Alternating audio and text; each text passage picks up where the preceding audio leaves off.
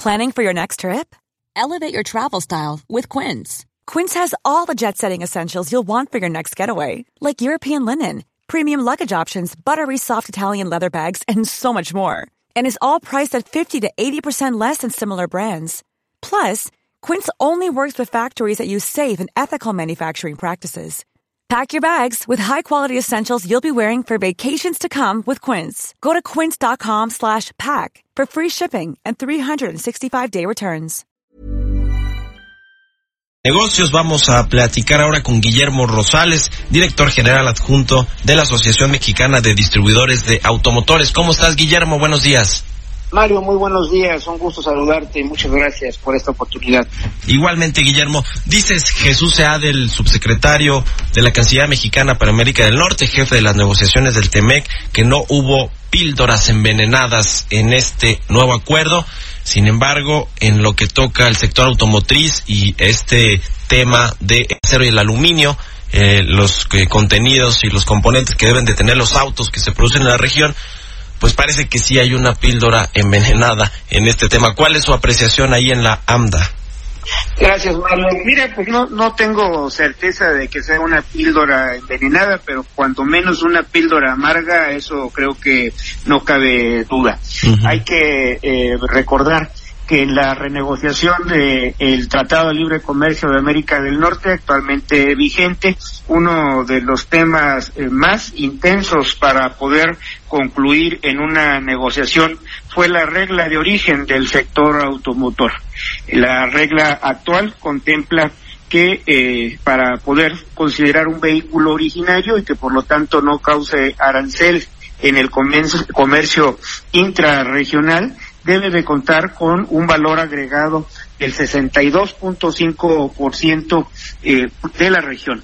Y esto se modificó para que ahora la regla de origen contemplada en el TEMEC, que eh, esperemos pronto entre en vigor, el, el valor agregado eh, se incrementa hasta un 75%.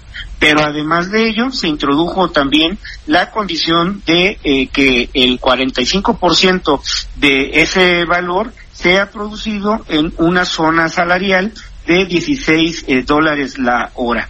Adicionalmente, se introdujo el requerimiento de que el 70% del acero y del aluminio presentes en el vehículo esté también eh, producido en la región de Norteamérica. Y es este último punto el que ya una vez eh, cerrada la negociación, que como bien recordarás eh, se concluyó el 30 de noviembre del 2018 con la firma de los ejecutivos de los tres países.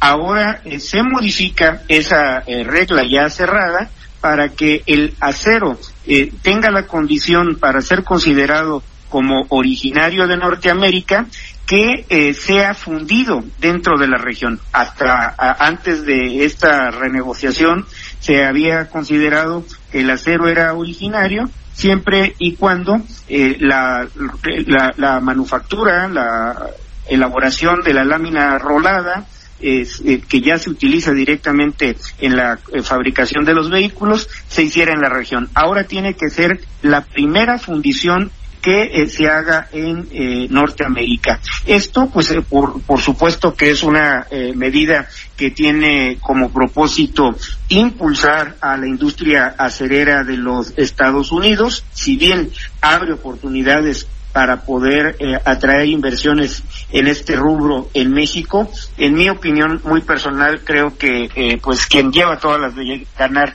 es la industria acerera de Estados Unidos. Si bien es cierto, se está planteando un eh, horizonte de siete años a partir de la firma de, eh, de, entrar en vigor, perdón, el, el, nuevo tratado, eh, que puede ser esto sujeto a cuestionamiento si es suficiente o insuficiente, ya lo veremos. Lo que no me cabe duda es que se introduce pues una medida restrictiva que eh, incrementará los costos de manufactura de los vehículos, dado que limita las oportunidades de poder aprovechar eh, situaciones de mercado en las cuales, eh, se, como ha sucedido hasta el momento, se pueden encontrar mejores mejores condiciones en la producción de materia prima de los planchones de acero en otras regiones del mundo. Y esta, estos incrementos de costos pues estarán mermando la competitividad de la industria automotriz de Norteamérica, que a su vez eh, tendrá como consecuencia una eh, menor eh, rentabilidad en la cadena de la industria automotriz y por otro lado puede concluir también en un incremento de los precios finales a los consumidores, sobre todo en el mercado de Estados Unidos, que por supuesto es el mercado mayoritario y donde se concentrará la oferta de producción de Norteamérica. Y a donde se exportan buena parte de los vehículos que se producen en México.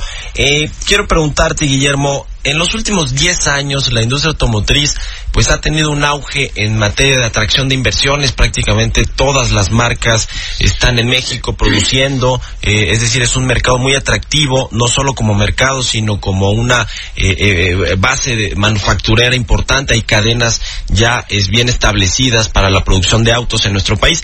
Este auge, mi pregunta es, ¿este auge ya se terminó con todo lo que vemos ahora en, estos nuevos acuerdos del, del TEMEC, con lo que ha sucedido en materia de producción, exportación y de ventas de autos a nivel doméstico. Se acabó ya etapa dorada de la industria automotriz como eh, a México como un gran, pues, como alguien, un país que atrae mucha inversión extranjera.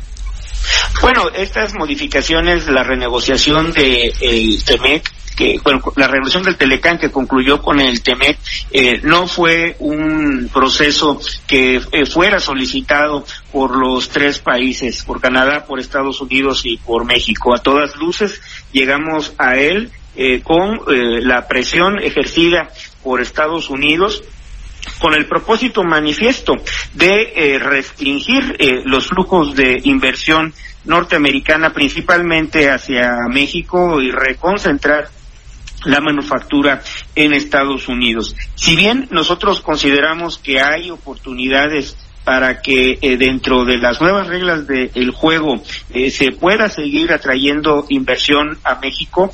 Esto significa todo un reto. Ya no será suficiente eh, la magnífica ubicación que tenemos la mano de obra suficiente y calificada, sino que tendremos que agregar un salto de modernización en infraestructura, en capacitación, educación, eh, mejorar el estado de derecho y el suministro de energéticos. Esos son retos muy importantes que debemos de enfrentar desde ya. De hecho, vamos muy atrasados y en algunos eh, pasos como el tema educativo considero que vamos hacia atrás. Entonces, eh, independientemente de todo esto, hay que considerar que la demanda de automóviles está en eh, una fase de eh, retroceso menor dentro de Estados Unidos en los últimos dos años y que eh, se prevé que hacia los próximos cinco años nos encontremos en eh, una etapa de estabilización o estancamiento según se quiera calificar, con lo cual